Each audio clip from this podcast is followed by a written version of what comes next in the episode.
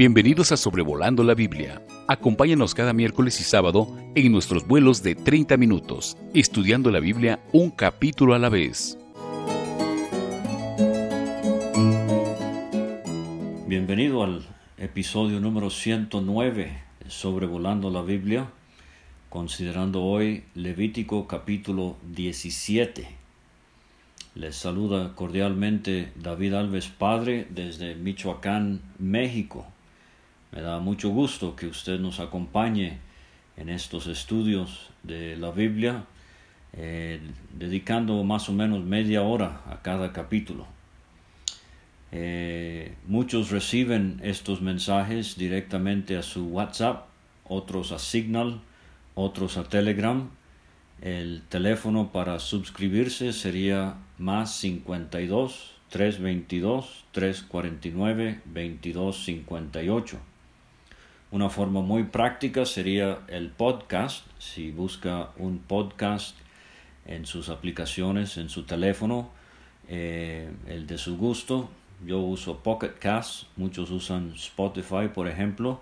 De nuevo, simplemente busque sobrevolando la Biblia se suscribe y va a poder recibirlos allí en forma de podcast. Y ahora tenemos una nueva modalidad, es un canal eh, dedicado a sobrevolando la Biblia en Telegram.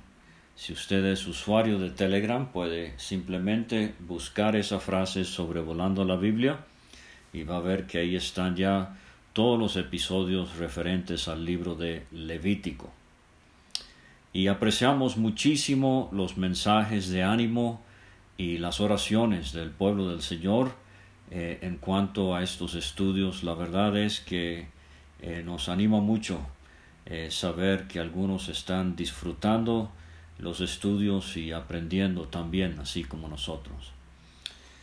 Entonces, Levítico capítulo 17 es considerado por muchos como un parteaguas en el libro, del capítulo 1 al capítulo 16 hemos visto diferentes cosas, ordenanzas, sacrificios, ofrendas en cuanto al acceso a Dios. Este era el punto principal del tabernáculo. Era un lugar en el centro del campamento a donde podía acudir el israelita y acercarse a Dios. Claro, del lugar santo para adentro su acceso era por medio de el sacerdocio y específicamente solamente el sumo sacerdote entraba al lugar santísimo. Pero ahora la consecuencia lógica de uno acercarse a Dios sería andar con Dios. Y eh, eh, de esto trata los versículos en los capítulos 17 a 27, perdón y se ha llamado el Código de Santidad. Porque ahora vamos a ver una serie de leyes, de mandamientos, de ordenanzas que tienen que ver con el andar, el comportamiento del israelita, eh, particularmente en el desierto, perfilándose hacia la tierra prometida, pero también eh, muchas cosas aplican obviamente a el tiempo cuando ya estarían en la tierra. Lo que resalta en este capítulo son dos clases de prohibiciones. Eh, número uno, la prohibición de sacrificar animales sin relación al tabernáculo, ya sea dentro del campamento o fuera del campamento. Eh, Dios prohíbe el sacrificio de animales que no tengan que ver con su santuario, eh, el tabernáculo. Y la segunda prohibición sería eh, la de comer sangre, absolutamente prohibido para los israelitas bajo la ley comer sangre. Ahora, regresando por un momento a las prohibiciones en cuanto a sacrificar animales sin relación al tabernáculo, eh, mucho se ha discutido al respecto. Era una manera preventiva en el desierto de conservar la vida de estos animales domesticados que eran usados para los sacrificios y así no acabar con el inventario que tenían hasta llegar a la tierra prometida. Esta eh, idea eh, lleva cierto peso porque en Deuteronomio 12, versículo 15, hablando del tiempo cuando ya estarían en Canaán, en la tierra prometida, Dios dice, con todo podrás matar y comer carne en todas tus poblaciones conforme a tu deseo, según la bendición que Jehová tu Dios te haya dado, el inmundo y el limpio la podrá. O sea, completa libertad, según uno tenía a la mano, se podía matar y comer estos animales, eh, ya sean vacunos, ovejunos o caprinos, como vamos a ver en un momento. Pero yo quiero sugerirle que posiblemente, aunque haya cierto elemento de esto en Levítico 17, quiero sugerirle que quizás la razón principal es una razón espiritual. Y vamos a ver en el versículo 7 el asunto de sacrificar a demonios. Y creo que esto es lo que Dios primordialmente está queriendo evitar que animales mueran en sacrificio a demonios y para esto entonces eh, todo animal tenía que morir en relación al tabernáculo. Ahora, eh, sería muy extraño que mataran para comer, especialmente las hembras tan necesarias en el desierto para la procreación y la producción de leche y queso, etc.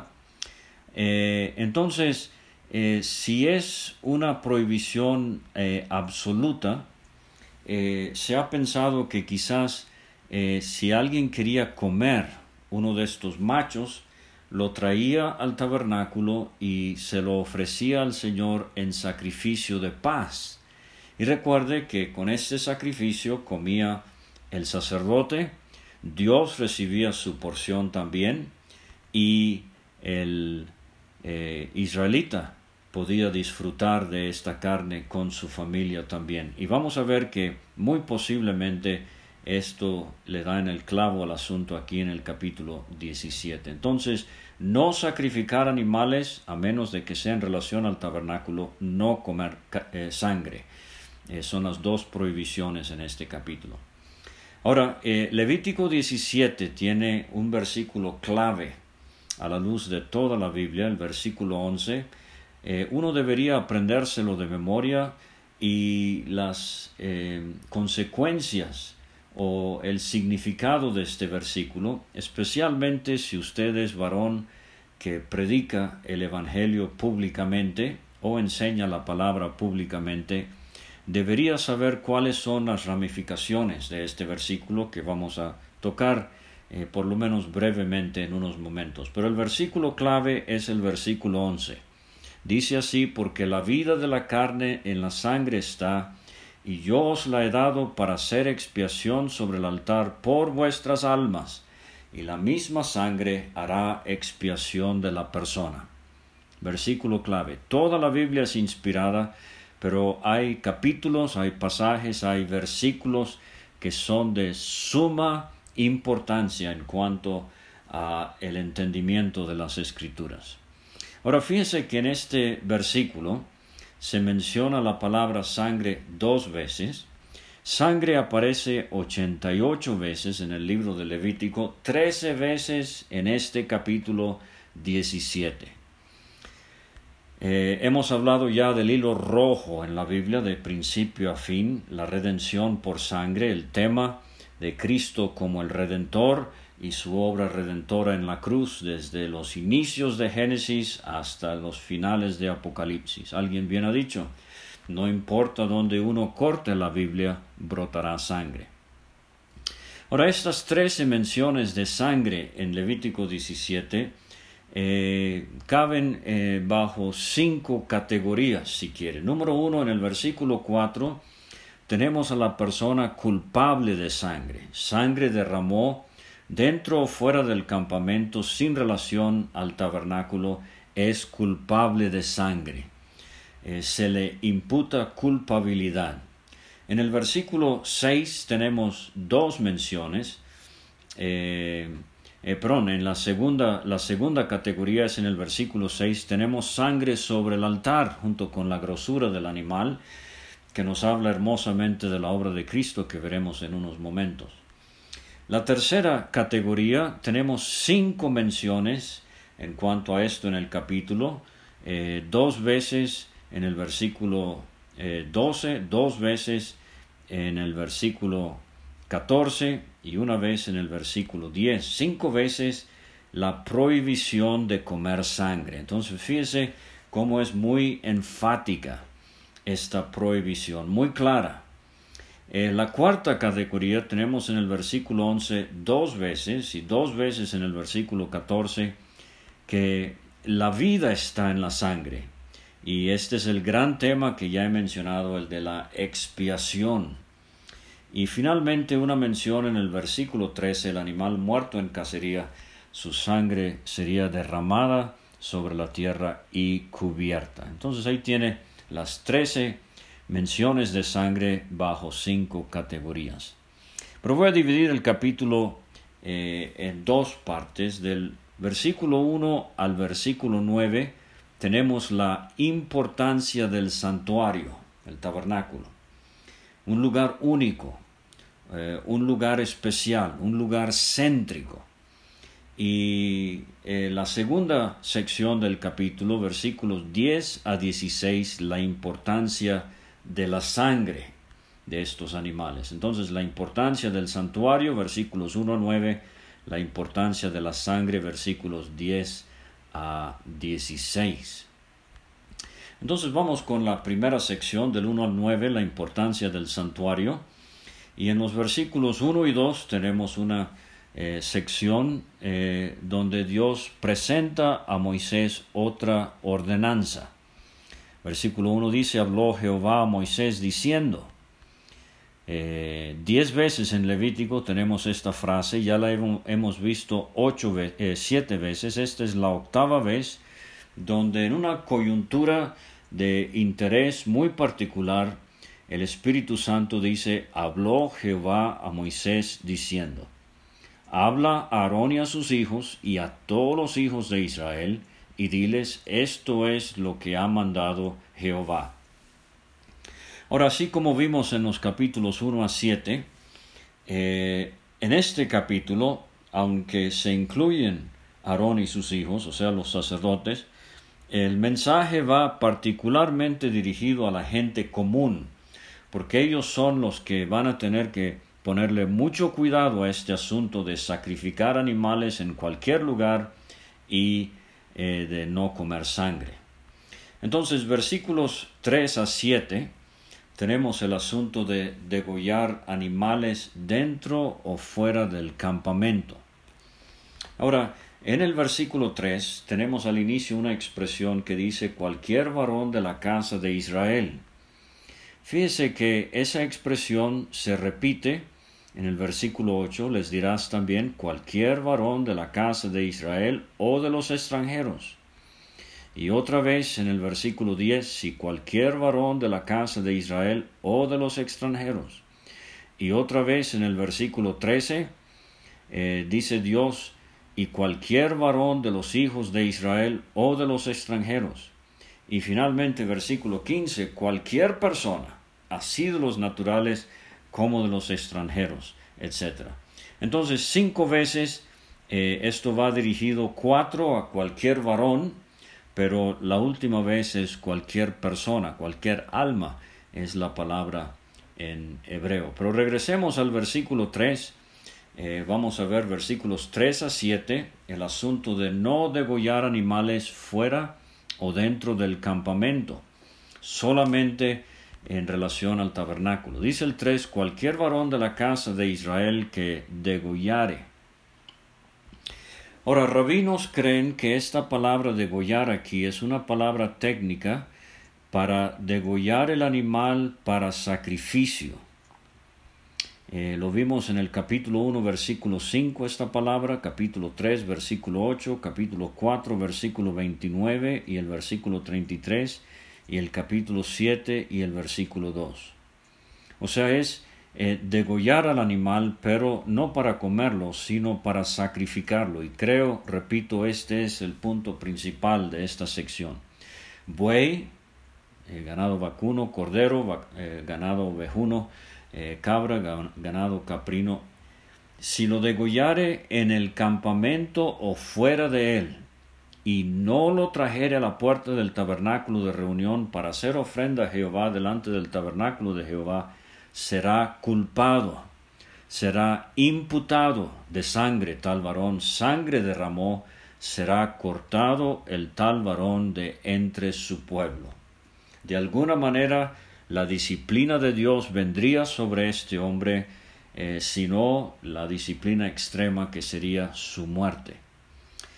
Porque dice el 5, a fin de que traigan los hijos de Israel sus sacrificios, los que sacrifican en medio del campo, para que los traigan a Jehová a la puerta del tabernáculo de reunión al sacerdote, y sacrifiquen ellos sacrificios de paz a Jehová.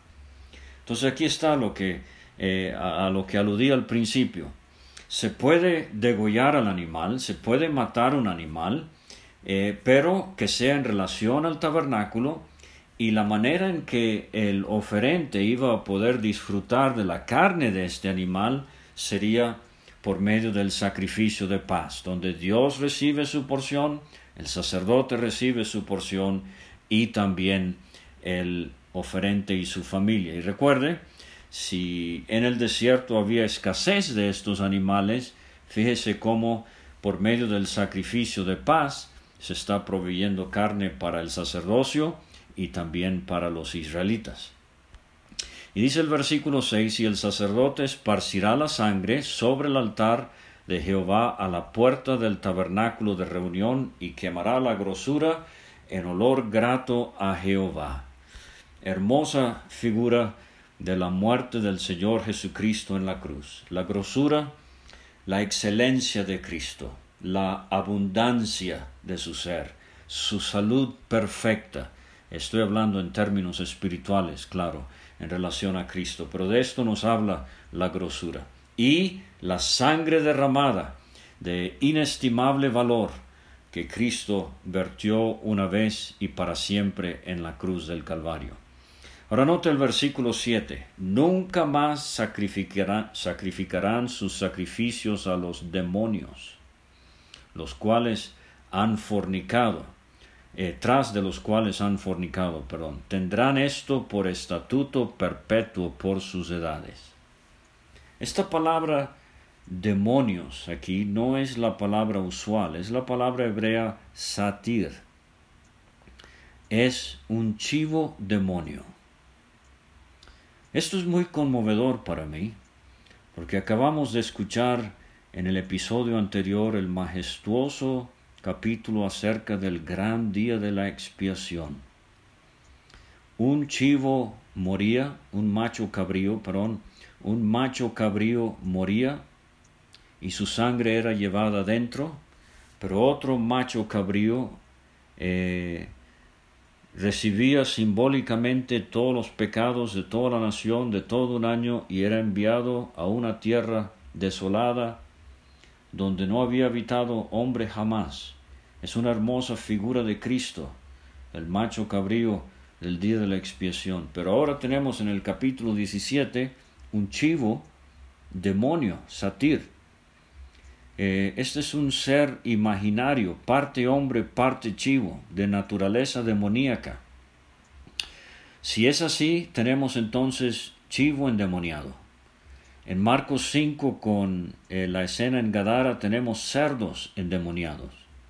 ¿Será que en Génesis 3 la serpiente estaba eh, no solamente endemoniada, pero habitada por Satanás mismo?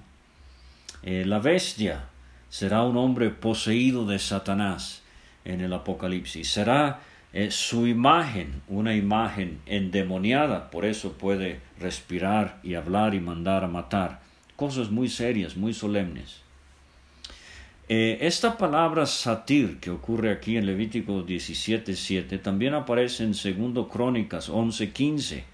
Roboam designó sus propios sacerdotes para los lugares altos donde se practicaba idolatría, y para los chivos demonios, para los demonios, la misma palabra, y para los becerros que él había hecho. De nuevo, en cuanto a las ruinas de Babilonia, Isaías 13:21 predice, Allí dormirán las fieras del desierto, y sus casas se llenarán de hurones. Allí habitarán avestruces, allí saltarán las cabras salvajes, cabras demonios. Y de paso, este satir era una cabra peluda, pero eh, asociada con, el, eh, con los demonios. Y finalmente, versículo 11 eh, de capítulo 34 de Isaías en cuanto a Edom. Las fieras del desierto se encontrarán con las hienas y la cabra salvaje, el chivo demonio, gritará a su compañero. La lechuza también tendrá allí morada y hallará para sí reposo. Aparentemente, los israelitas aprendieron en Egipto la adoración del chivo demonio y traían esto en su peregrinar por el desierto. Y por eso es que ahora Dios prohíbe que se degüellen, que se sacrifiquen animales a menos de que sea en relación con el santuario, con el altar de Jehová. ¿Qué está haciendo Dios? Está evitando que esto sea un tropiezo espiritual para su pueblo.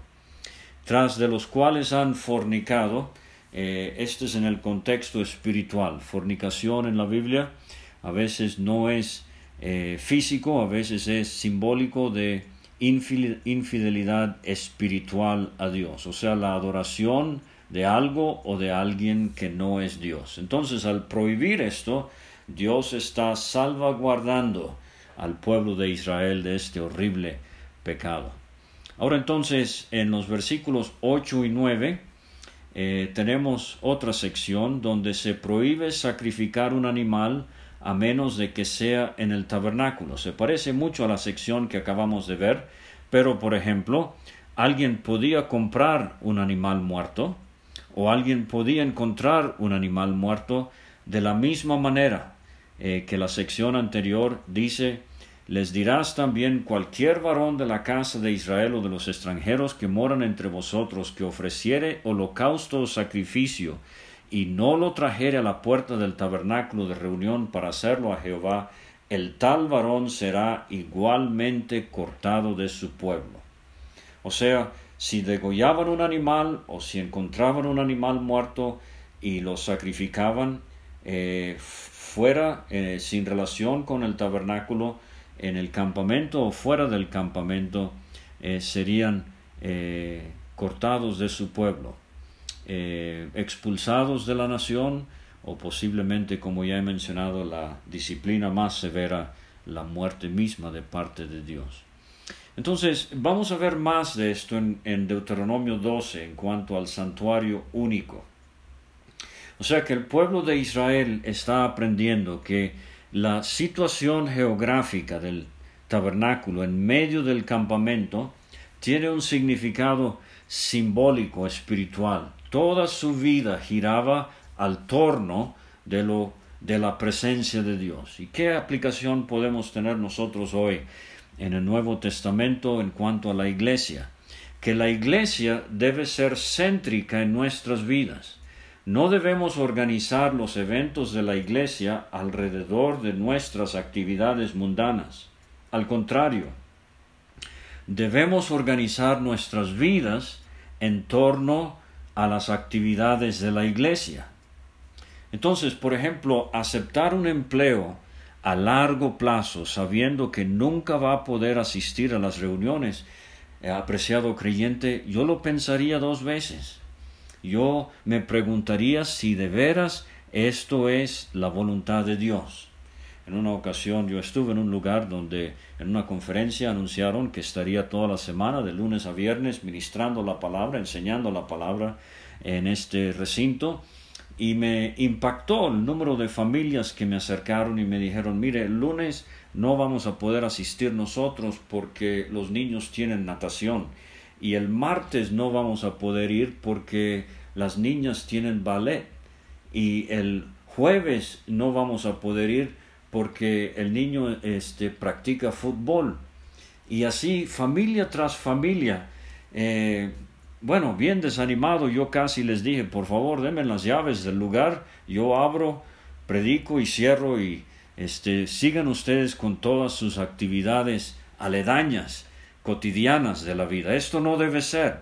Nuestras vidas deben girar en torno a Dios y su casa. Ahora rápidamente versículos 10 a 16. Eh, tenemos la importancia de la sangre. Siete veces en el Pentateuco se prohíbe comer sangre. La primera es en Génesis 9, versículo 3. Pero aquí en Levítico 17, 11 tenemos la referencia más completa, porque aquí tenemos las dos razones por qué no se debe comer sangre. Versículos 10 a 12, la prohibición en cuanto a comer sangre. Eh, versículo 10. Si cualquier varón de la casa de Israel o de los extranjeros que moran entre ellos comiere alguna sangre, yo pondré mi rostro contra la persona que comiere sangre y la cortaré de entre su pueblo. Y mire, hay dos cosas en cuanto al rostro de Dios en relación al creyente. Tener el rostro de Dios contra uno es muy triste y trágico. De hecho, yo diría que quizás la persona no es creyente, es como vivir bajo la ira de Dios. Eh, Juan capítulo 3, versículo 33, 36, etc. Pero en número 6, la bendición de Jehová es Jehová haga resplandecer su rostro sobre ti, alce sobre ti su rostro. O sea, es Dios eh, con su rostro mostrando complacencia en nuestro andar, en nuestra forma de vivir, que es precisamente este código de santidad que estamos considerando en los capítulos 17 a 26. Pero aquí tenemos las dos razones. ¿Por qué? Versículo 11, el versículo clave que he mencionado. Porque, número uno, la vida de la carne en la sangre está. O sea, en la Biblia está ya antes de que la ciencia médica se diera cuenta de la importancia de la sangre en el cuerpo. Entonces, número uno, la vida de la carne está en la sangre. Número dos, yo os la he dado para hacer expiación sobre el altar por vuestras almas y la misma sangre hará expiación de la persona. Ahora esto, este, anticipativamente hablaba de la obra de Cristo. Aquí tenemos una gran sombra, un gran tipo de la obra de Cristo en la cruz. Por eso ellos no deberían eh, comer sangre, porque la vida del animal está en la sangre y eh, la sangre se derramaba para la expiación de ellos. O sea, era simbólica de la sustitución que Dios estaba haciendo en lugar del pecador que sí moría, sí merecía morir, moría el animal. Ahora, eh, especialmente en el mundo anglosajón, eh, a veces eh, lo de la sangre de Cristo es de muy mal gusto para algunos y prefieren que uno no lo mencione o trate de eh, mencionarlo lo más levemente posible, hablan de un evangelio de matadero eh, que es completamente contrario a las escrituras. Fíjese, eh, en cuanto a la sangre de Cristo, Efesios 1.7, tenemos redención por su sangre, el perdón de pecados. En Romanos 3:25, Dios puso a Cristo como propiciación por medio de la fe en su sangre. Hebreos 9, versículo 4, cuanto más la sangre de Cristo limpiará vuestras conciencias de obras muertas para que sirváis al Dios vivo. Juan 1, primero Juan 1.7, la sangre de Jesucristo su Hijo nos limpia de todo pecado. Hebreos 9.22, sin derramamiento de sangre no se hace remisión. Efesios 2.13, ahora en Cristo Jesús vosotros que en otro tiempo estabais lejos, habéis sido hechos cercanos por la sangre de Cristo. Colosenses 1.20, eh, por medio de él reconciliar consigo todas las cosas, así las que están en la tierra como las que están en los cielos, haciendo la paz mediante la sangre de su cruz. Romanos 5.9, estando ya justificados en su sangre, seremos salvos de la ira. Hebreos 13:12, por lo cual también Jesús, para santificar al pueblo mediante su propia sangre, padeció fuera de la puerta ¿Y qué del precio de una iglesia local? Dice Pablo en Hechos 20, 28, eh, todo el rebaño en que el Espíritu Santo ha puesto por obispos para apacentar la iglesia del Señor, la iglesia de Dios, la iglesia local, la cual él ganó por su propia sangre.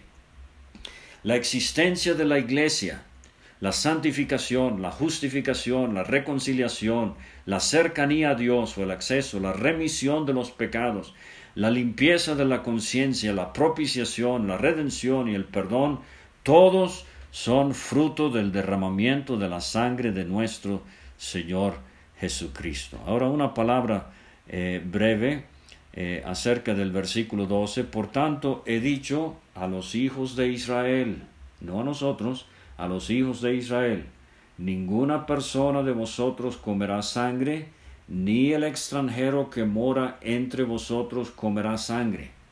Es mi convicción que esto es un mandamiento que tiene validez bajo la ley.